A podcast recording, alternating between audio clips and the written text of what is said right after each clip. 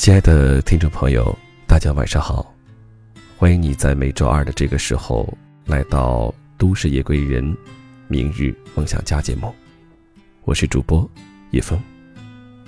本档节目由喜马拉雅和十里铺广播电台联合制作播出。现在正值季节交替的时候，叶峰也在这里提醒大家，随时能够增减衣物，以防感冒。叶枫因为这几天的感冒，感觉在精力上、精神上大打折扣。马上就要进入四月份了，我们的十里铺广播也将迎来三周年。叶枫的声音也在喜马拉雅陪伴各位度过整整三年的时间。那如果你在工作上、生活上，还有事业上、创业当中，有什么想法或者？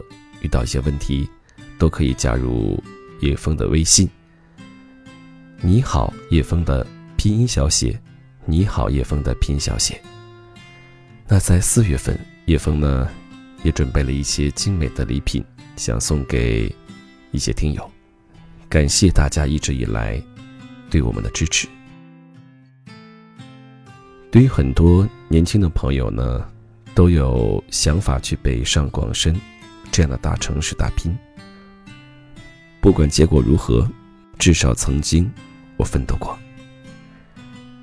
今天节目当中，叶枫想和你分享的是这样的一个故事：一场十年的漂流梦。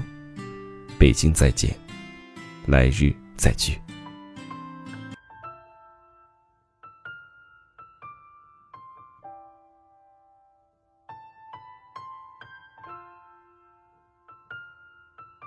终于，还是免不了俗，开了个号来写东西。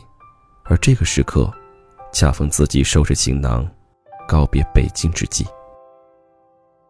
逃离北上广，一直是一个会惹起争论的话题，也曾看到过各种各样的论点，赞成也好，反对也罢，总觉得与己无关。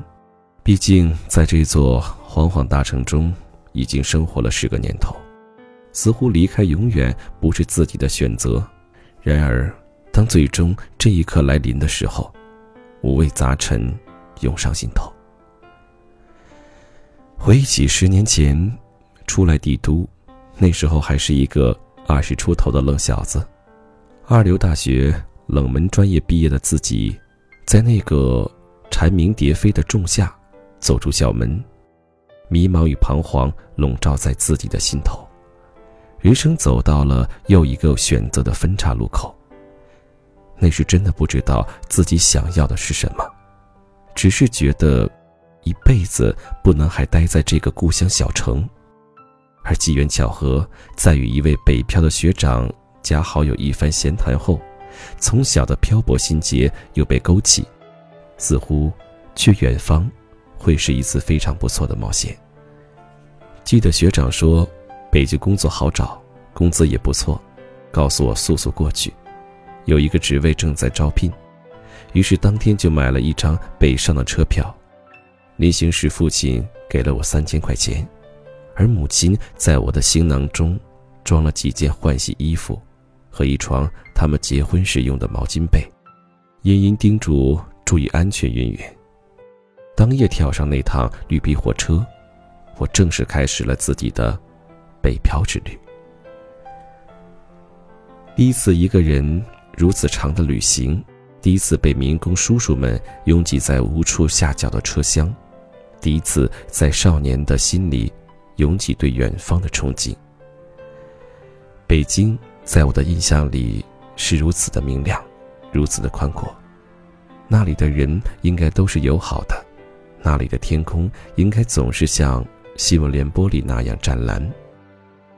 我走出西站，站在并不宽敞的西站北广场时，看着如同洪流一样的人潮，兴奋又掺杂着一丝恐惧的心情，把我的心紧紧地攥住。按照朋友给的地址，我来到了北京的第一个落脚地——北四环附近的二里庄。当我来到这个全是红砖小楼的老旧小区时候，已经日上三竿。朋友正在加班赶稿，而其他两个房间里，另外两家人也正在各做各的事。他与另外两个好友合租了一个这个小区的三居室，每个月的房租不到三千块钱，三家分摊。因为都是同学或老乡的关系，大家很快热络了起来。在一场简单但是热闹的欢迎晚餐后，我被安排到了客厅的沙发上休息，也开始体验标准的北漂合租生活。时至今日，依然记得那两个多月睡在那张拼接沙发上的感觉。三节拼接在一起的沙发，总是在我睡梦正酣时。被睡觉不老实的我给踹开，掉下去很多次。第一次面试是朋友推荐的，他们公司的编辑职位。当我来到明亮的办公室时候，那种刘姥姥进大观园的感觉，至今还记忆深刻。当时是两个编辑姐姐面试的我，面聊问了什么已经记不清楚，只记得给了一张纸，上面有一些基本题目。我都一一答完，只有最后一道题无法把握。那是一道新闻报道，讲的是北京又到了桑拿天，要求提炼出十一个字的标题。从小在干热的西北长大，根本不知道桑拿天是什么，心里还在嘀咕：难道北京城里的人还有统一哪一天去洗桑拿的习惯吗？笔试结束后，面试官问我是否玩过他们家出品的游戏。我当时傻愣愣的回问：“想听真话还是假话？”对方莞尔道：“肯定是真话。”我脱口而出：“没玩过，但是看别人玩过，讲真不咋地，都是抄别的游戏的。”此后多年，自己一直拿这次面试当成一个笑话讲给身边的朋友听。因为上大学时候就对互联网特别感兴趣，而且因为这个兴趣爱好自学了设计和编程，甚至还成为了学校计算机中心的管理员。那会儿特别想做一个牛逼的网页设计师，于是那半个月都是在疯狂投设计师简历和参加面试。而结果不出意外，我没有找到工作。那是第一次认识到什么叫专业素养，而仅凭爱好。永远无法与专业匹敌，尤其在这个一个砖头拍死俩小树的城市。幸运的是，朋友告诉我做不了设计，可以去尝试下前端。那时候还不叫这个名字，一般公司会冠以美工、制作之类的职位名称。具体工作就是把设计师的设计稿还原成可以被用户访问的网页。摸了摸口袋里剩余不多的生活费，硬着头皮在出租屋里自学起来。很快，在换了一个方向后，我终于找到了人生的第一份工作，一家坐落在 CBD 的 SNS 创业网站，月薪一千八百元。签完合同的当晚，和朋友们狠狠的撸串喝酒，庆祝了一下。第二天，我就开始了。公交加地铁的快乐通勤生活，每天在路上差不多两个小时。第一次看到北京这么多的桥，却没有河；第一次感受公交售票员那浓重的京片子喊话：“往里走，往里走。”第一次感受到互联网工业化的生产方式。记得当时公司已经在用 CVS 做版本管理了。一切都是那么新鲜，一切。又都是那么陌生，每天似乎有学不完的东西，自己像一块海绵一样，不停地吸收着各种各样的知识。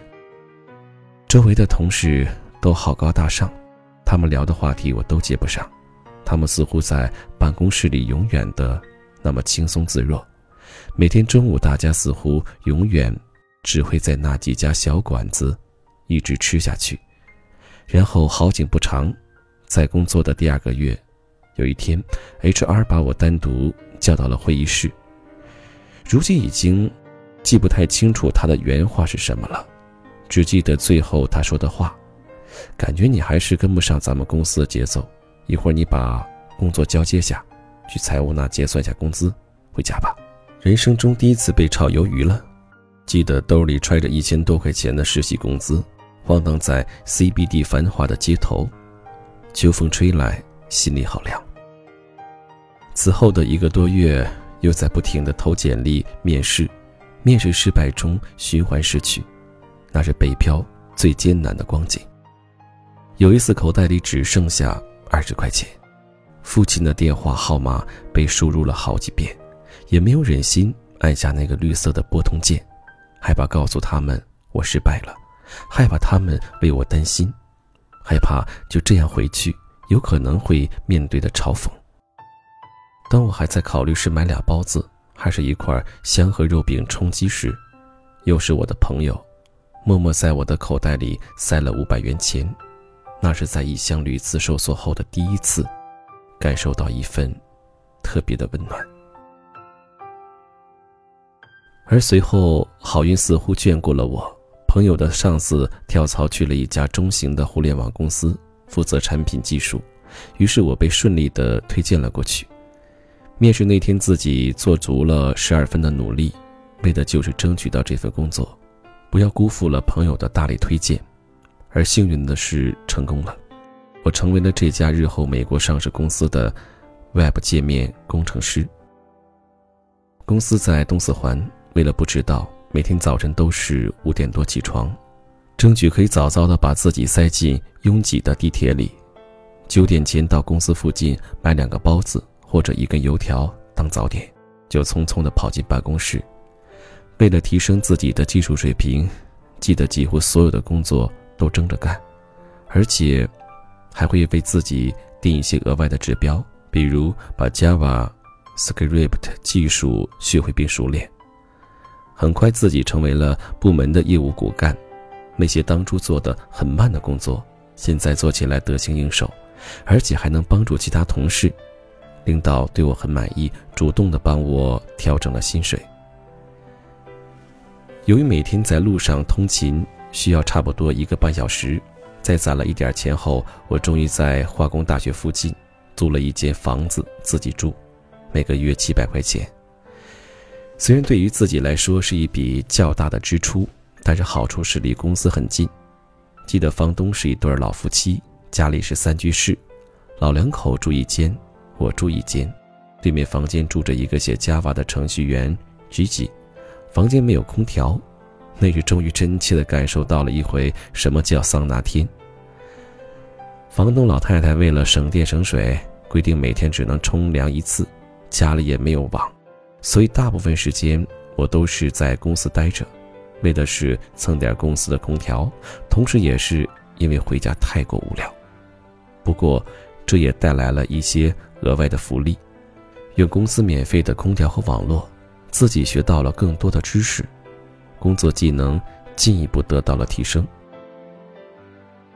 就这样，北漂第一年终于算是稳定了下来。春节回家时候，还第一次给父母包了红包，那种快乐，至今想起来都会觉得很幸福。记得当时父亲说：“本来以为三千块钱花完，见识完世面，混不下去就回来了。”没想到你居然在帝都站住了脚，那种骄傲溢于言表。一年后，由于领导两次提出给我加薪，但是最终都未能实现，而在那家公司似乎也学不到新的东西。正好看到了某一个一线互联网公司的招聘信息，抱着试试看的心态投了份简历。有了之前的工作经验，这次就顺利多了。差不多一个多月后。在二零零七年的九月，我加入了这家互联网巨头，一直工作至今。而这期间，收入、职位都在不断上涨，生活越来越稳定。期间在北京的东南西北都住过。二零一零年，终于一咬牙一跺脚，买了人生第一套房子。而在二零一一年遇到了我的真命天女，在那个世界末日谣言满天飞的年份，我们领了大红本。这中间发生了太多的事，有一些给我印象非常深刻。换工作后，刚开始负责比较简单的业务，通过自己的不断努力，二零零八年的时候，自己已经是部门里的骨干力量了。那时候记得永远是加班状态，从来没有九点之前下班过。倒不是非要做的那么多事，只是过去的经验告诉我，在这座城市想要更好的生活，必须要加倍努力。尤其当你还不够强大的时候，经常是下班时候做完工作，还要抽一两个小时给自己充电。而这种习惯时至今日也没有改变过。这是北京最让人向往的地方。只要你肯努力，一切都会有可能。记得零八年是最忙碌的时候，当时一边要忙着重要的业务上线，一边还要带一些新来的同学，而那一年格外的有印象。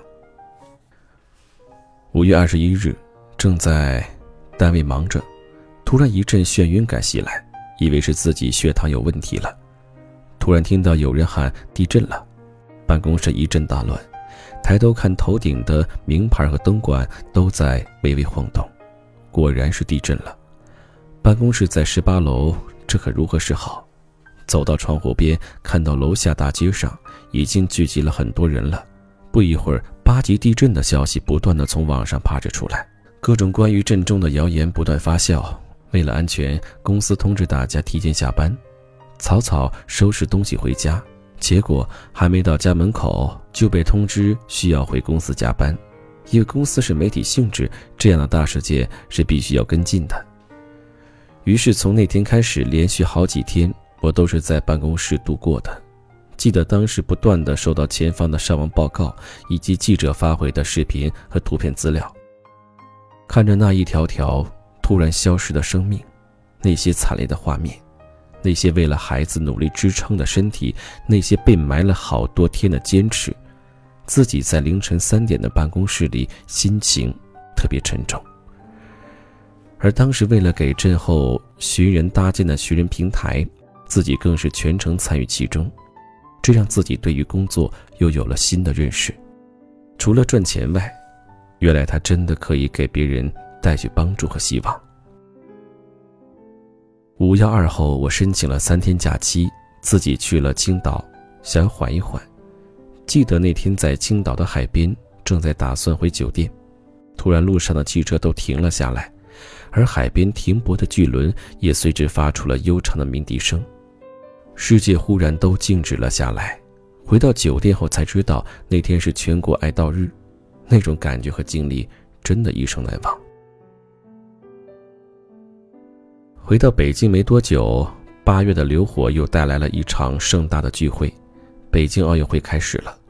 那一个月，我过了三十多天没有白天的日子，而收获是在公司里亲眼见了诸多的世界冠军。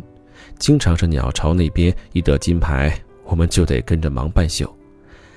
那时候与一起夜班的同事，经常半夜一两点溜到楼下的烧烤摊上撸两根串，喝点啤酒，就赶紧又回去值班。那些没有日夜的时光，我全程见证了这座城市最荣光的时刻，并且亲身参与其中，也在凌晨的写字楼里感受到了这座城市独特的美。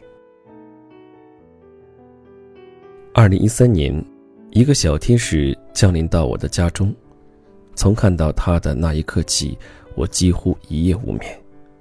初为人父的感觉竟是如此神奇。那种血脉延续的兴奋让我久久不能自抑，而随之而来的除了高兴，也有烦恼。都在忙碌的我们，根本没有精力来照顾他，让父母来京看孩子，似乎是最好的选择。然而母亲来了没多久，就十分不习惯大城市的喧嚣，我们的蜗居也住起来十分狭促。无奈之下，在断奶后，儿子被母亲。带回了西安照看，于是此后几年，只要是有假期，我们一定是回去看儿子。但是，一千多公里的距离成为了亲情之间的无形隔阂。随着儿子日渐长大，这份分离的焦虑在心中就越深。每当看到小朋友，就不由自主地想起他，也想过换个大房子把他们都接过来，但是。当我考察过所谓的学区后，就彻底放弃了。尽管自己有居住证，但是还是很难上到比较好的学校。各种排位制度仿佛字缝里透露着“走开，不欢迎你们”。其实，作为一个生活在这片土地上多年的人，真的很热爱它。某种程度上，它已经成为了我的第二故乡，至少在精神上是。但是这么多年，却不怎么觉得自己是北京人。我身边的北京孩子大都非常热情。也或许是北京承受了过多的资源和责任，房子、车子、孩子等等，每一样资源都在钢筋水泥的森林里演绎着弱肉强食的古老话题。这也是为什么这些年关怀心灵的文学又日升起来，为什么那么多鸡汤文能够大行其道。每个人都努力在寻找那个心灵的归宿，但是这个城市。其实是无法给予所有人这样的关怀。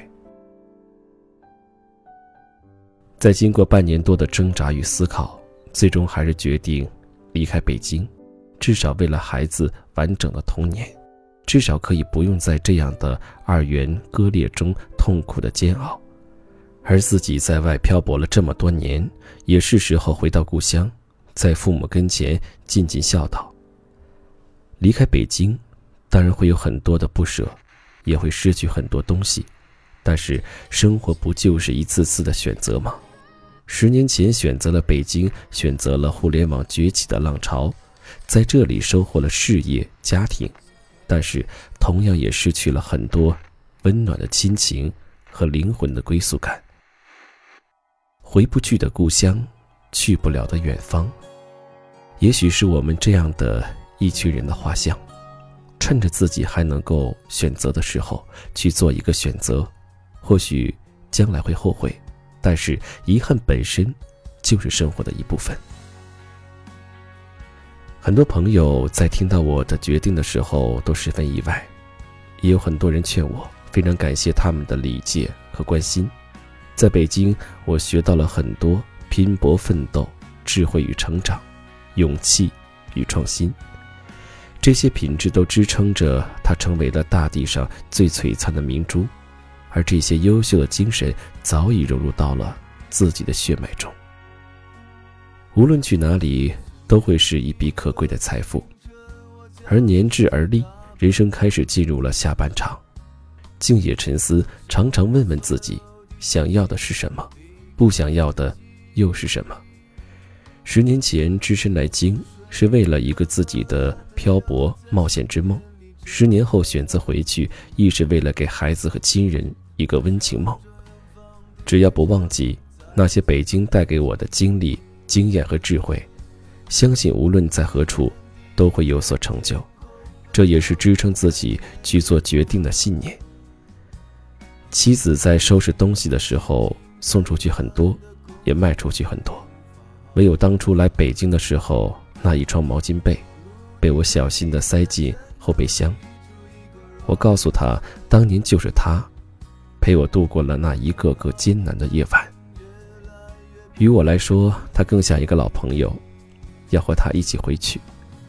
而看着大包小包东西，想想当初那年自己一个双肩包，闯天下的样子，恍然隔世分外不真实。其实说逃离也罢。说可以选择也好，一座城，离开了谁，其实都是一样的，自己根本没有资格去评判和写下一个城市。但是不管怎样，还是要感谢这些年带给我的一切，而自己人生青春最美好的时光，也留在了这里。不论何时，当我回想起故宫的房子、香山的红叶、中关村的写字楼、回龙观的地铁站。二环的拥堵，卤煮和豆汁，翘舌的儿化音，点评天下的出租车师傅，都会怀念起曾经的美好时光。也许自己的漂泊经历，此刻正在这座城市重复发生着，如同围城所写那样：城里的人想出去，城外的人想进来，永不停息。在和朋友告别聊天的时候。大家不约而同地聊到了焦虑，似乎这已经成为了目下的一种流行病。每个人都在不停的焦虑着，每个人都在被不同的欲望所催促着。各种媒体和信息汇聚到了脑子里的，永远是那句：“你要得到最好的，为了最好的，你需要不断努力。”听起来，这似乎快成为了一个无解的死循环。然而，人生最重要的是什么？是权力和金钱吗？这些都会随风而逝。个人以为最重要的是体验与回忆，只有这些会留在你和别人的记忆里。人生不就是不断造梦的过程吗？祝福那些依然飘在异乡的朋友们，这些年的种种情谊，是我最大的收获。没有你们，生活将多么孤寂。希望你们在这个充满活力的城市，追寻到那份属于自己的美好回忆。来日返京再聚。